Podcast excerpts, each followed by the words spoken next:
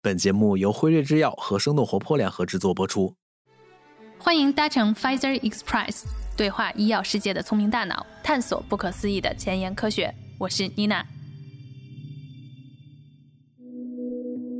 嗨，大家好，欢迎收听 Pfizer Express，我是 Nina。今天本期节目呢，我们大家来一起聊一聊癌症这个话题。那说到癌症啊，这是一个具有古老历史的疾病。那么人们抗击癌症的历史，距今为止啊，已经有四千多年了。但是由于其复杂性，我们至今呢，可以说是还无法治愈癌症。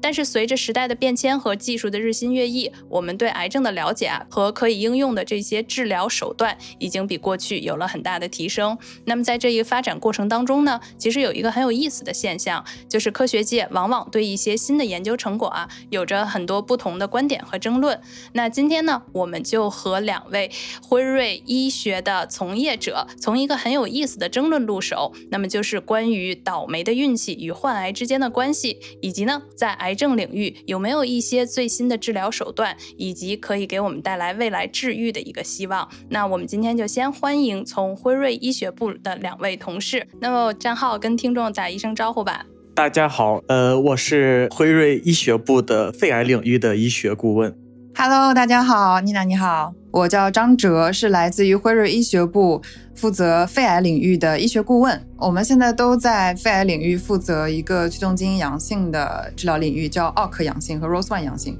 都是靶向药的这个团队当中做肺癌的医学顾问。是很有意思，而且两位我听说啊，也都是都读到了博士，对不对？都是博士毕业，感觉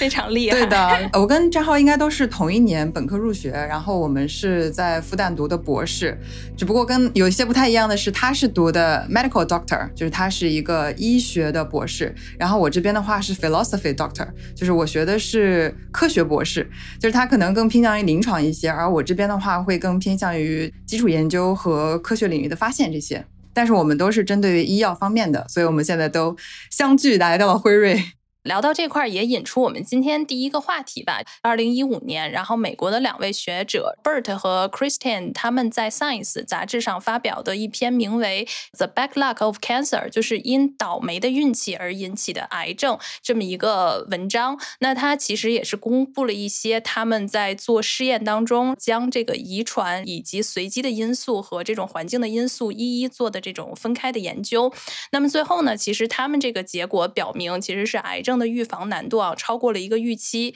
但是这个文章一经发表了之后，好像就引起了这个科学上的广泛的一个讨论跟争议。那我们今天先来就是聊一聊，他们当时研究的这个 bad luck 所说的这个随机突变是指的是什么？最早在那个读博的时候，其实，在实验室里面就是研究肿瘤和一些慢性病相关的治疗的药物的一些靶向治疗，或者是它的研究一些进展。因为最早的时候，其实大部分的医学生和药学生都是比较于尊重科学的嘛，就是我们认为一切有因必有果。那如果要是得病了，肯定是有一个原因，我们去寻找这个原因，然后呢，尽量避免它，以及发生这个疾病，解决这个疾病就好了。但是这篇文章呢，它就是从统计和随机突变的这个角度来尝试解释，癌症其实有可能跟我们。目前所遇到的其他的疾病有一些不同，因为癌症它本身是来自于一个细胞的不断的恶性增殖，那这个增殖呢是源于 DNA，它就是有这样的一个表达。那么 DNA 的变化其实是在不断的细胞分裂增殖的过程当中，不断会出现这种随机突变的可能的。而这个突变呢，在最早的那个达尔文进化论的时候，就说这是整个物种进化的一个起源。那么将这两个学说放在一起，再通过统计的方式来进行计算，就发现很有可能现在我们所遇到的一些肿瘤，其实有可能会受饮食啊或者是环境的影响，但是有一部分它不受任何影响，它就是一个 bad luck。在你就是生命的进展过程当中，因为应对不同的变化，然后在发生的随机突变中，就有可能会发生使细胞不断增殖的这样的基因突变，那这个突变就会导致有一些恶性肿瘤的发生。因为我在看这个文章的时候，其实它特指了一个问题，就是它首先会说是在不同的这个器官当中嘛，然后好像是干细胞的复制速度和数量含量就不一样，那么后面其实导致随机突变发生的这个几率也相差很多。我不知道就是 Jenny 怎么来看，就是为什么会是干细胞，然后以及他们后面一些研究啊，就是。看到不同的器官当中干细胞的这个数量，这个有一些什么可以给我们一下分享的吗？因为我学的不是纯临床医学，所以我觉得其实张浩可以帮助我们从那个就是组织胚胎学这个角度来介绍一下。因为据我就是一点浅显的临床医学的知识了解到，呃，每一个器官它其实在最早胚胎发育和生殖的过程当中，它的那个干细胞的数量就已经有所不同了。然后在最早的那个桑葚体的细胞在分配到不同的组织和脏器的时候，它的那个数目已经发生了变化。然后同时在脏器的胚胎发育过程当中，会因为基因的一些指导吧。就是会让那个脏器当中有发生不同的分裂、增殖和分化，而这个分化就组成了不同的细胞的形态，这个形态就组成了不同的脏器。但是不同的脏器所面临的外界环境其实是不同的，所以本身在它们最早增殖的时候就已经决定了是不是这个细胞比较容易抵抗外界的一些变化，或者是需要它快速的增殖来维持它本身的这个形态。这也是针对于人体不同的器官它的干细胞不太一样的原因。呃，我基本比较同意那个整理的一些这个想法，然后我对整理的想法做一个补充吧，就是呃，我特别同意这个 lucky 的这种说法，就像我们人已经成长了以后，没有那么多发育，没有那么多成长了，但是其实我们的身体里有很多的细胞，包括组织，它都在一个。再生的一个过程，比如我们的肠道的这个细胞啊，它每天都在再生。那么它再生的过程中，就是一个复制的过程中。那么复制过程中，可能每天都有几亿次的一个复制。那么只要出现一两个错误的复制，而且发生在了非常关键性的那种基因上的话，那么就有可能驱动这个肿瘤的一个发生。但是如果你给外界一些更不良的一些刺激呢，那么这种。发生的几率是更高的。然后有一些人是会说，那为什么有一些长命百岁的人，他还是吸烟的，为什么没有发生癌症呢？就是我们不能从这个角度去理解这个问题。这个其实叫幸存者偏差，就是你单独把一个活得很长又吸烟的人拿出来，但是他不能代表所有人的这样的一个情况。所以还是张哲讲的，我们要从统计学、从概率学的角度去评估医学上的一些事情。然后到干细胞这个角度呢，其实这样的。现在肿瘤里面会有这样的一个说法，认为有一个肿瘤里面它是有一个干细胞呢。那肿瘤是怎么来呢？它其实从过肿瘤的这个干细胞，是这个干细胞最开始发生了这种恶性的突变，然后它不断的复制自己，然后不断的成为越来越多的克隆，形成这样的一个肿瘤的组织。那么如果你在杀伤这个肿瘤的时候，这个肿瘤的干细胞没有杀死，那么它还存活在那里，它仍然可以进一步的复制，产生这样的恶性。然后我们的就是所有的器官呐、组织里面，其实都会存在的这一些潜在的干细胞。那这些干细胞有进一步分化为多种可能性这样的可能。在这块儿，我有一个挺好奇的一个问题，因为他们大概啊，在两年之后，好像是呃又发表了一些呃新的一篇文章，然后在这个文章之后呢，他们其实是补充了很多大量的一些数据。那第一个补充就是说，他们之前这个理论在全世界的范围之内是不是可以就是通用？那么第二一个，其实他们进一步的去解释了，然后里面我觉得自己我我读下来啊，有一个跟绕口令似的一个逻辑关系。马托塞蒂他说，就是我们。不是评估随机突变导致的癌症的比例，而是计算致癌突变当中随机突变的比例。他说，这个是一个尽管非常重要，但是容易被忽略的这么一个区别。就是他提到的这个特别容易忽略的点是什么点嘛？就在这个随机突变，我们应该怎么理解？我举一个例子啊，比如说我们会说那个肺癌会有一个致癌的因素是吸烟嘛，但其实吸烟是怎么导致癌症的？如果我们从病理上来看的话，是最早吸烟那个尼古丁进入到肺的时候，它影响到了肺泡正常的生活，因为那个尼古丁它所存在的毒性可能会影响尼古丁细胞膜的破裂以及它细胞的正常生长。那么在这个过程当中，细胞和这个肺泡的组织就想着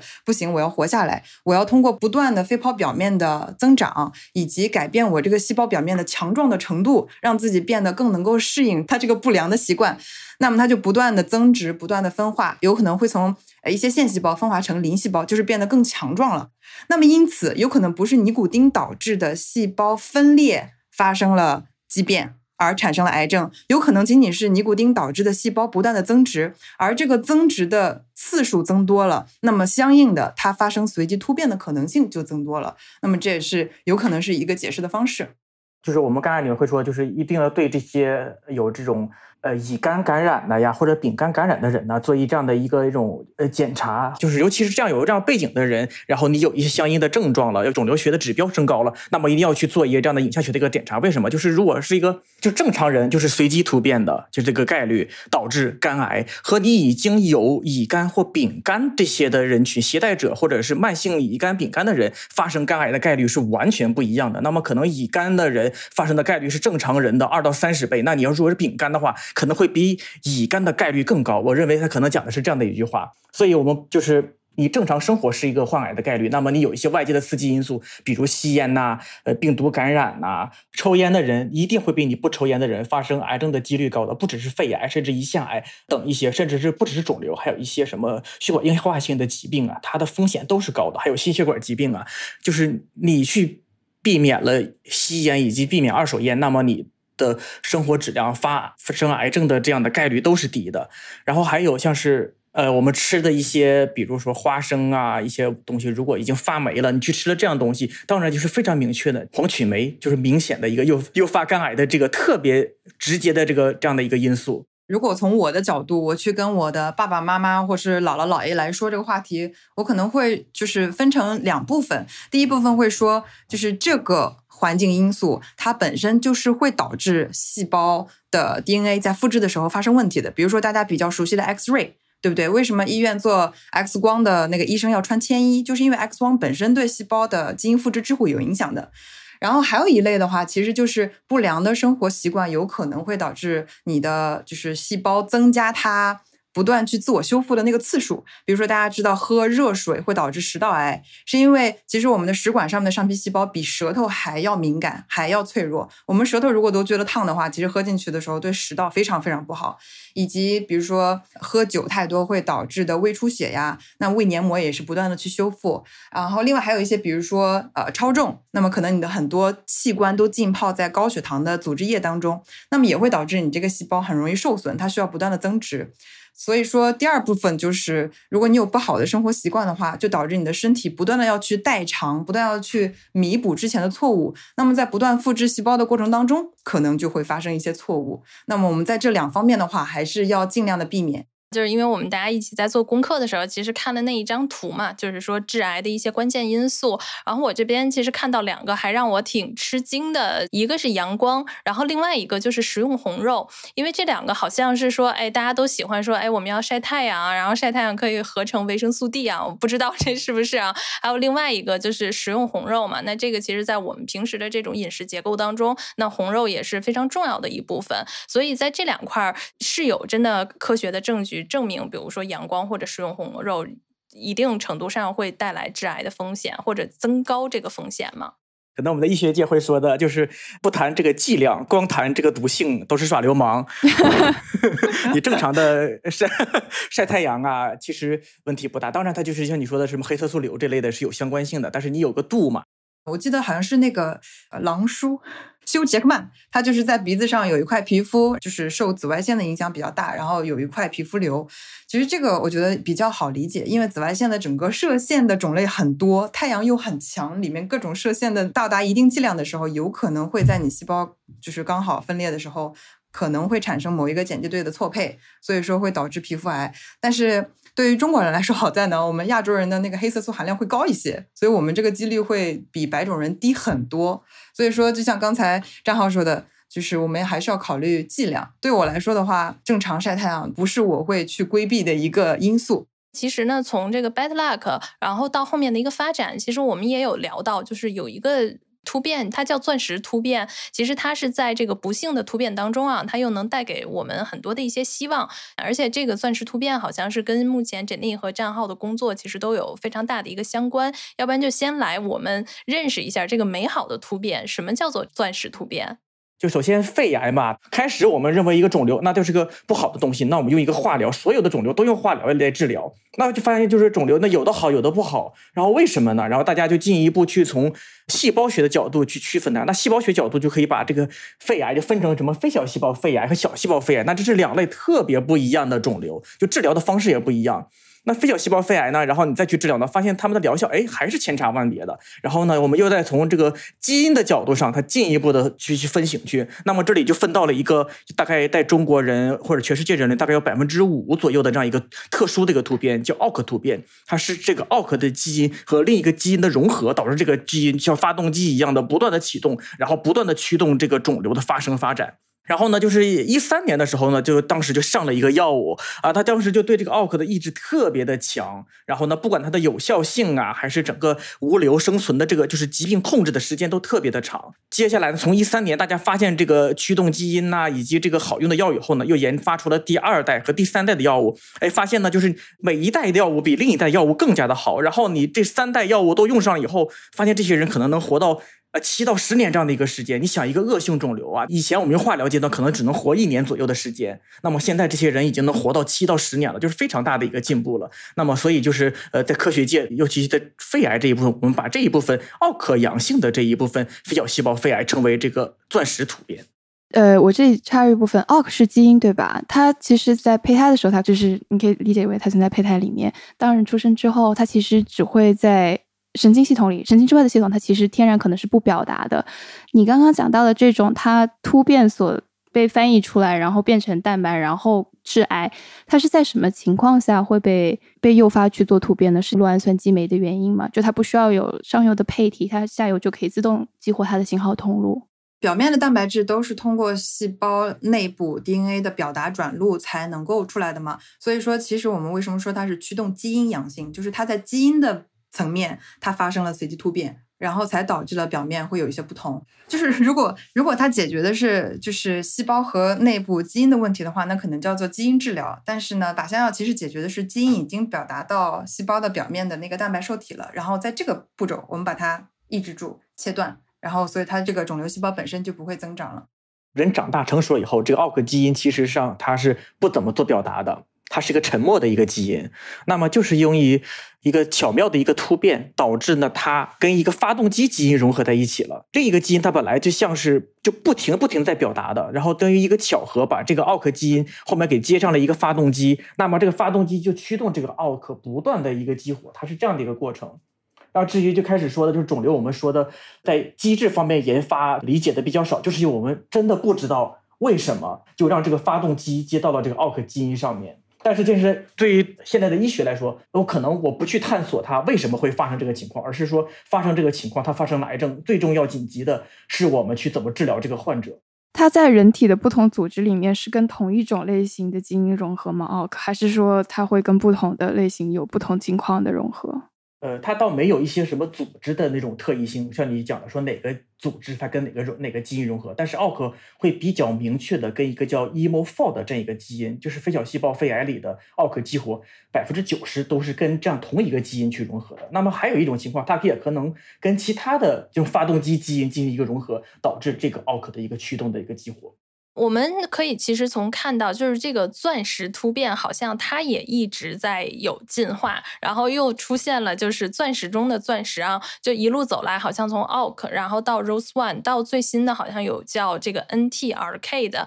它是在哪一方面有了提升，然后才能看到它有不断的这些靶点的发现，然后又能在原先的基础上，然后再进一步的去延长患者的一些这种存活的质量和生活的一个空间呢？就是我觉得从发现细胞表面蛋白质，就是可以通过抑制它的那个酪氨酸激酶的受体之后，可以抑制这个细胞过度的恶性增殖之后啊，其实会把所有的有可能会产生这样子的驱动基因。都把它找出来。最早的时候，我们找到了 KRAS、EGFR、OC、ROS1，还有 B-Rat、MET，各式各样的基因。之后呢，就在每一个靶点上有不同的研发的机构呀，或者不同的公司啊，希望在针对这部分人群，能够尝试找到适合它的药物，能够把这个基因来把它抑制住。那么就是在不同的靶点当中，然后不断的大家在往前进的过程当中，就是有。发展快的，然后有发展慢的。比如说奥克的话，它的耐药异变会比较少一些，所以它的研发就是下一代能够解决上一代的问题，发展的比较快。那么对于其他的呢，有可能是比较难靶向住，比如说像 KRAS 之前会说它叫不能成药嘛，就是因为它那个扁门蛋白非常的平整，根本就没有落合点，所以就比较难成药。然后 NTRK 呢，其实不算是难发现的，然后呢，只是它比较特殊，在于它在很多肿瘤当中都有过表达，所以说它的那个热点就是一个药可以治疗多种癌症。但是其实我觉得在每一个靶点上，就是大家只要往前走的话，其实都会有一些收获。就是都可以针对于这部分的不幸的病人，能够发现治疗他的最好的药物。那刚才就是顺着诊丽那个话题，然后我们可以就是问一下，就之前嘛，然后我们也看到一个概念叫做广谱抗癌。其实最早的时候，好像就是被这个 叫什么化学疗法之父叫 Sydney 他提出来的。其实他一开始也是想找一个说，哎，我是不是可以找寻一种治疗的方法，其实能够治愈所有的癌症。那刚才诊丽是说有的，比如说像 NTRK，它是不是已经一定程度上会实现这个广谱抗癌，或者是说广谱抗癌？癌这个概念到现在，我们应该怎么去理解它呢？我其实最早了解到的关于肿瘤的疗法就是化学治疗。化学治疗它的最早的原理是在正常细胞分裂的时候，它需要的一个元素，然后呢，通过化学治疗把那个元素给摞合住，就是不让它发生作用，这样呢就会导致正常细胞以及快速增长的那些癌细胞都没有原材料了。就是没有原材料用了之后，它就长不起来了。这是最早化疗的一个原理。那么这个原理呢，就是杀敌一千，自损八百。但是其实它是符合广谱的那个原则的，因为基本上所有的肿瘤细胞都是需要养分，它才能够不断的增殖的嘛。然后之后为什么会有我们叫精准治疗呢？就是针对不同的基因，我们要通过不同的药物去治疗，因为它副作用很小很小。因为大家知道靶向药的副作用其实发生率也比较低，然后副作用的情况也会相对较低一点，这是我们所追求的。这个肿瘤治疗过程中，它的生存有获益，同时它的生活质量也有提高的一个最初的一个目标。那么至于说的那种广谱抗癌的药物的话，其实是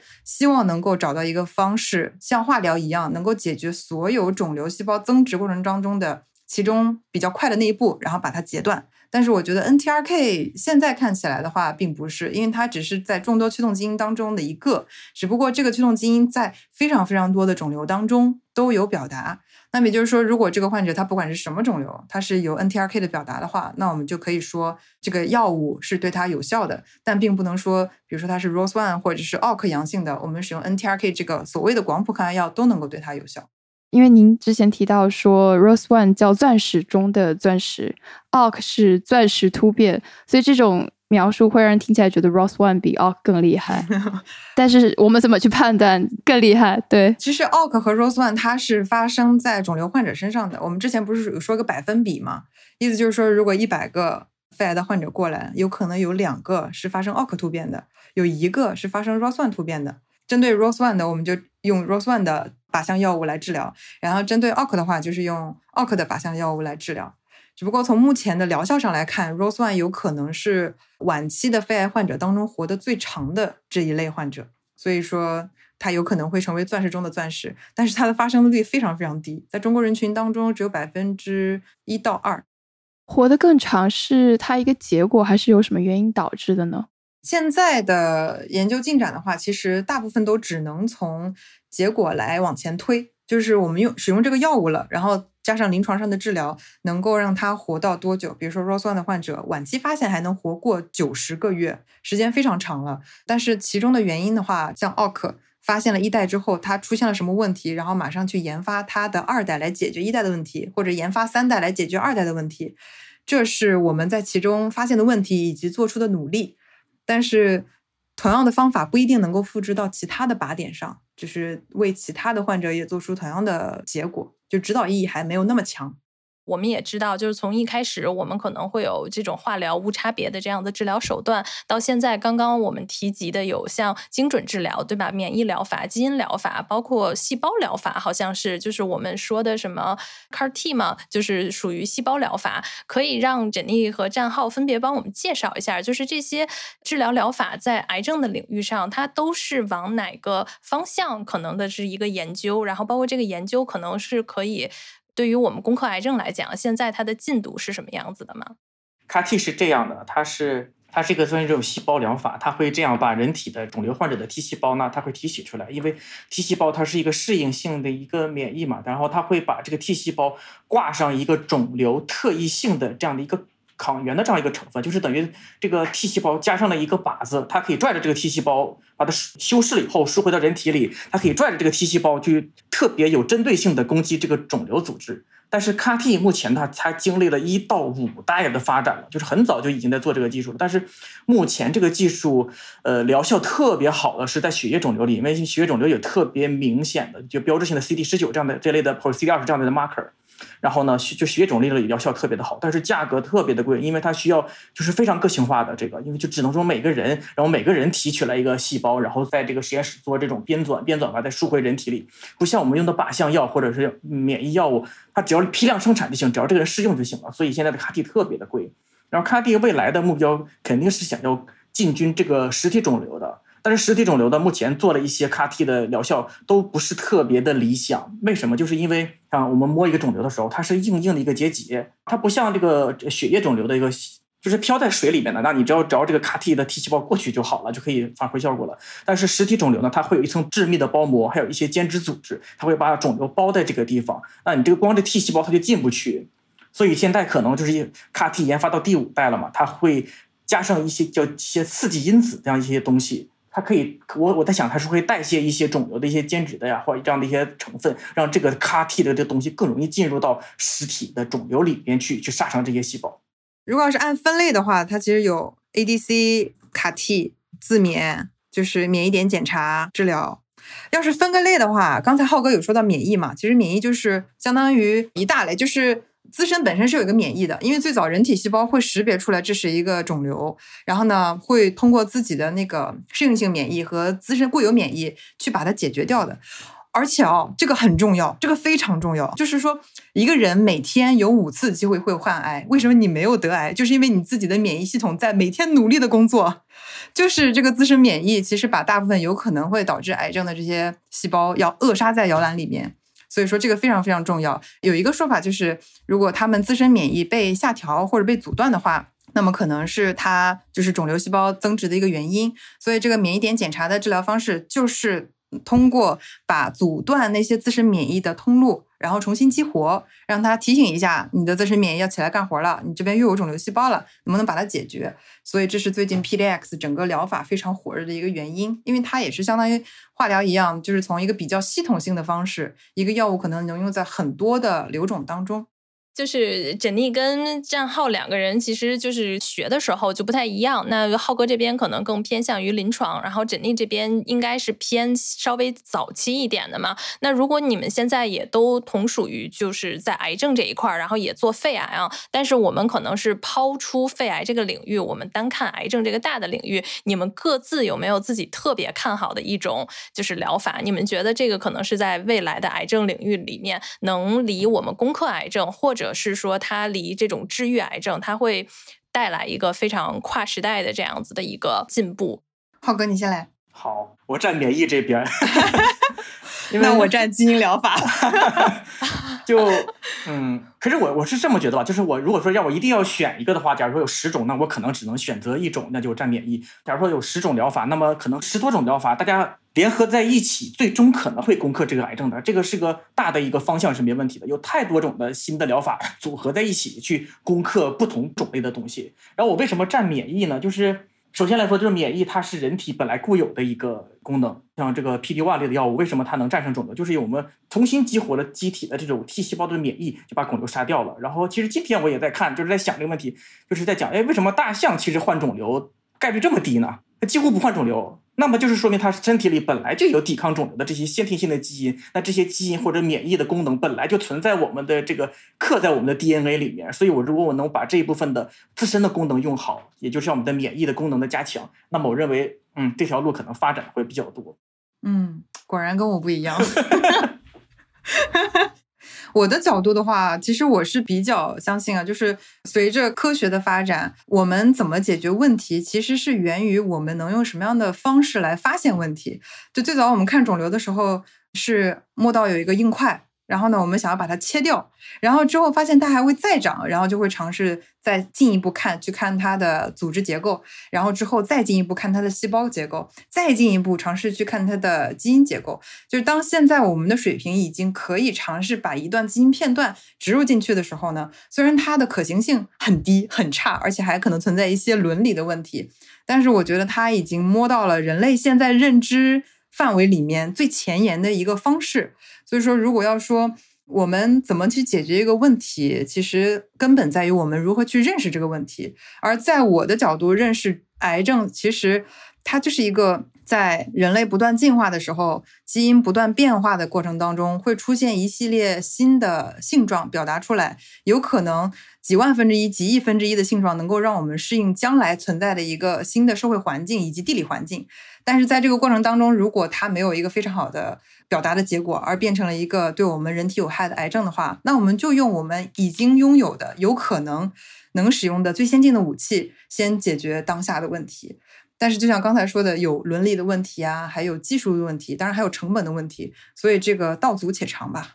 那最后的话，其实现在人们都说啊，就是肿瘤可能会成为我们下一个可以慢慢的发展成慢性疾病。不知道两位会怎么看这个问题？可能就像像奥克一样吧，就是奥克它是肺癌、非小细胞肺癌的一个典范，钻石突变，它已经达到这么长的一个生存了。那么，我觉得是给大家就是。就医学界很大的一个鼓舞。那么，在其他不同类型的肿瘤里面，是不是有更多的新的药物的研发，对肿瘤这种发生的机制啊，以及耐药机制的更加的明确，以及不仅药物，还有一些呃，就是临床上外科学的或这些的治疗手段的一些进步，那么可以让这些人活得更长更久。所有的肿瘤都有可能通过这种方法变成慢性疾病吗？对的，未来是的，甚至未来呃，很可能几十年肿瘤有可能会被治愈的。几十年可能有点快了吧？几十年都上火星了，对。哦，也是哦。我其实觉得肺癌变成慢病，现在就像浩哥说的，在奥克领域已经变成慢病了。为什么这么说呢？是因为就是我们家人相对来说比较健康。我父亲到快六十岁的时候还没有得过其他的慢性病，然后他每次得病的时候呢，就是。哎，我得病了，比如说牙疼，我一定要把这个牙拔掉，或者是我这个地方关节不好，我一定要把这个关节，比如说做个什么小针刀什么把它解决掉。这个就是得病，然后呢，我把它治好，治好了之后，我就是一个正常人了。但是呢，他最近血糖突然之间有一点点高。然后他就跟我说，他有点担心。我说为什么？他说他怕降不下来。然后我就发现这是一个人他得了慢性病的一个状态，就是我可能要跟这个疾病永久的共存下去。他呢，有可能在一定的程度上会影响我的生活，但是呢，我正常的生活只要调整好心态的话，都是可以就继续像原来一样开心的、健康的生活下去的。只要你用药物以及医疗和定期的体检去干预它。所以我觉得把肺癌说成慢病。其实就是相当于之前一个发生了没几个月就会致死的一个疾病，然后呢，让病人相信，如果我发现这个疾病的话，我只要通过药物和正常的干预，比如说每个月去复查，或者是定期的来去看我的药物疗效，然后来做一些 CT 的检查或者是核磁的检查，我可以跟这个疾病一起活个几年、七八年、十几年。都可以，这是一个慢病的心态吧。所以说，我觉得这个慢病化最大的价值是，大家不会再谈癌色变，它可能就会变成，嗯，高血压啊、高血糖啊，就是我只要正常吃药就可以跟它一直共存下去。但是，其实就算是慢性病的，像像高血压，也可能会突发脑溢血去世，然后糖尿病也可以会突然有各种合并症导致器官衰竭去世。所以说，大家看待慢性病，其实是要有一个比较好的随访和那个。对病人要有非常好的依从性，然后这个慢病呢就可以管理的非常好。所以说，肿瘤也不再是一个就是一定会致死的疾病。随访我理解是我经常要去医院复查，依从性是我按照医生的指导严格去遵守一些规定，是这样子吗？对的，对的。其实会有很多规定，因为什么样的规定很特殊呢？都不特殊，但是都要听，但是每个都要听，其实很难的。比如说糖尿病，你要吃不能吃糖啊，然后要吃一些低 GI 值的东西啊，然后要坚持锻炼啊。每个人都会听，但是真的每个人都会去做吗？很难。对，对，嗯，哎，那其实今天我会觉得我们这一次特别像一个就是科学性的一个开放性的一个讨论，然后这个还给我了挺大的一个启发，就包括从我们最开始入手的那个就是研究报告表明嘛，然后它其实就引发了科学界很大的一些争论，然后再到后面缜密跟战浩，其实他们对待未来，比如说对待癌症治疗的一个最具希望的这么样一个手法，其实两个人也有会不同的观点嘛。那其实想问问，就是我们常常说人应该具有科学的一个思维，那如果缜密或者战号，你们怎么来看什么叫科学思维？我们应该拿什么样的心态来看待科学思维？我我觉得我只有一句话吧，就是专业 专业的事情找让交给专业的人去做就好了。就是珍妮说的，就加强依从性。医生告诉你什么，你只要大部分都能 follow，那呃就能跟得上，其实问题不大。不要有太多自己的想法，因为你真的是不懂这个专业。百度的那些有很多是有那种偏见的，就百度。网上，你是指呃网上获取自己如何治疗 癌症的这种信息，对吧？这个问题，我觉得就是因为我跟张浩是读博过来的嘛，所以我们会比较有一个很强的感受，就是当我们在本科毕业之前的时候，都是老师教给我们说我们学什么，然后学到的东西拿去考试，考一个分数出来证明自己。但是从研究生开始以及博士，老师跟我们说的就是，你要看看现在这个领域还有什么是大家不知道的，还没有解决的，或者是有一些既定的看法，你觉得不正确，你想要推翻的，然后我们去研究一下，带给整个领域一个新的进展。这也是我觉得整个读博过程中给我就是对人生的思考最大的一个变化吧。就是刚才浩哥有提到说，针对于患者还是专业的事情交给专业的人，我非常同意，因为我们真的是花了半生都在研究这个专业的事情。但是对于就是生活当中的每一个人的话，其实我是建议大家对一切都有着一个怀疑的态度去看待，因为当很多人说中医啊、呃可能不像现代西医有科学性的时候，其实可以考虑，可能是我们所评价中医的那个体系还不够成熟，这个平台还不够成熟，所以我们做不出一个明确的自圆其说的说法。那么在看待西医的时候，也很有可能是还有更深层次的内容我们没有发现，所以现在只是在一个表面上，我们能看似现代西医能够自圆其说。所以带着怀疑的眼光去看待一切观点、一切事物，其实我觉得是锻炼自己科学思维的一个很好的方式。包括我们所看到的每一篇文章和每一个就是文献，其实都可以尝试去带着怀疑的态度去思考其中的观点。所以 Jenny 跟战浩，你们如果要是再推荐一些有启发性的这种科学读物，跟我们今天聊的话题有关也好，无关也好，你们可能会推荐哪些读物给我们呢？那我先回答吧，就我可能没有推荐一个科学读物吧，我可能推荐一本就是我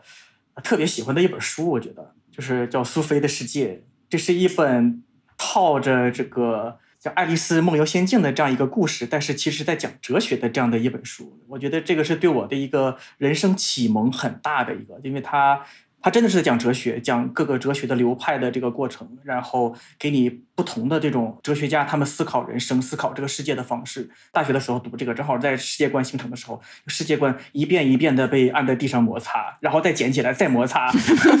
就是这样的。然后其实当发生了什么事儿？就是真的就是你看这些人怎么去思考这个世界，然后最终你可能捡起一种一个哲学家的一种思维方式，你认为这个世界就是这样，然后你秉承这种呃认识，然后我再往前走，然后你在成长的过程中，也好像珍妮讲了，就抱着这种时刻怀疑的态度，不断的就纠正自己的这些观念呐、想法，不断的学习，汲取新的养分。嗯，我是我是特别赞同，就是就是在生活当中的话，多一些思考，不管是对于自己，还是对于整个自己的生活以及这自己的周围，就会让自己的生活更有深度一些。但是我个人的经历啊，就是我不知道是不是因为我是女生，我会想的比较多，然后想的事情又很杂，然后经常就是看到什么都会想，然后听到什么都会想。然后呢，有一段时间也是就是刚刚本科保送博士的那段时间的时候，就很烦躁。然后那段时间就没有想清楚自己到底要干什么。然后就是那个时候读到了我大师兄给我一本书，就是薛定谔写的《What Is Life》。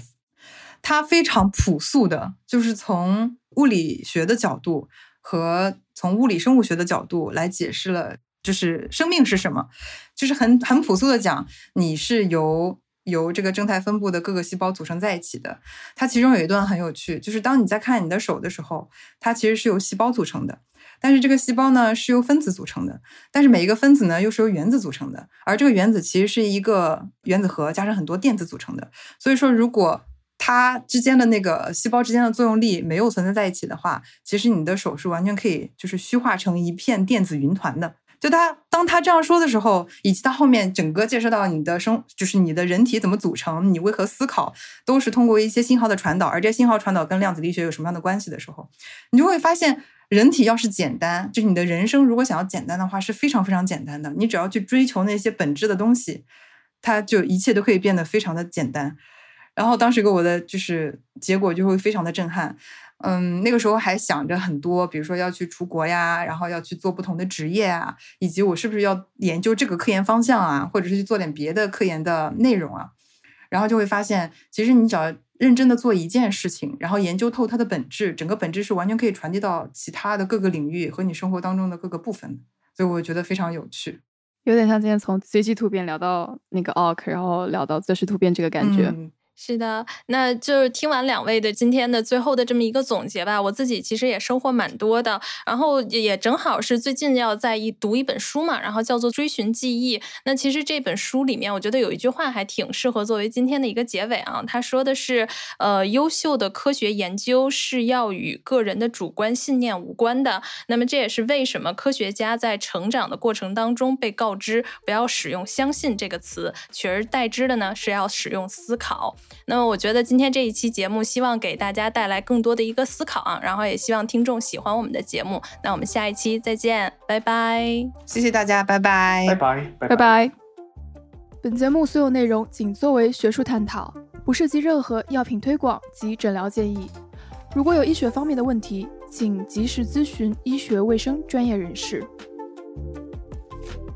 以上就是 Pfizer Express 本集节目的所有内容，欢迎在评论区与我们交流你的看法，每一条留言我们都会认真阅读。当然，如果你喜欢这期节目，也欢迎分享到你的朋友圈、微博、即刻或者其他的社交媒体平台。我们下一集再见喽，拜拜。